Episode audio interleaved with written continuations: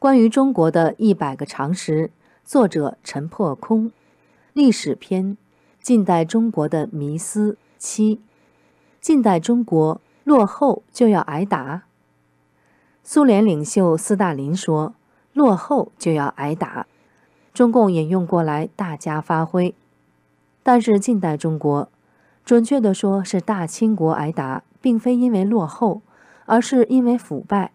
如果硬说是因为落后，也并非因为经济上的落后，乃是因为政治上的落后。中日对比就是最好的证明。清廷经洋务运动，国力大增，所建海军及北洋水师位居亚洲第一、世界第四。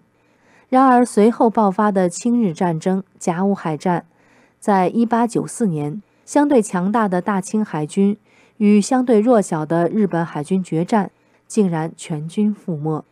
那时，大清经济总量居世界第一，日本经济总量只有大清经济总量的五分之一，占世界总量的比例，清国为百分之十七点六，日本为百分之三点五。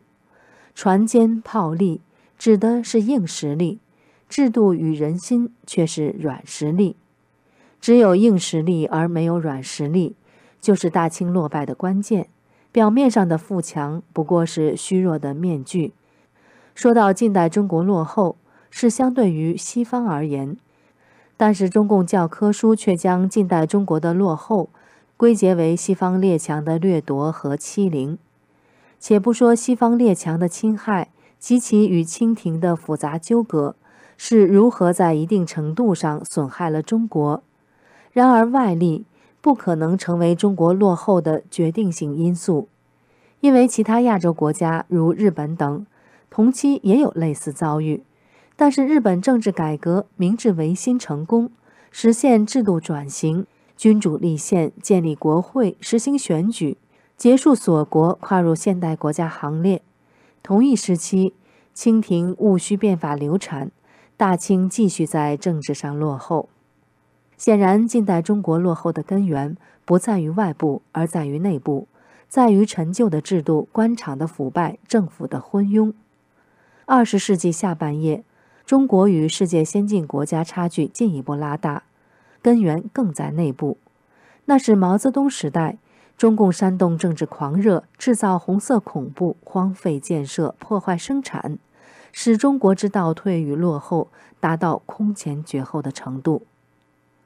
毛泽东时代，中国很落后，却没有挨打，反而是中国打别人，比如打印度、打韩国。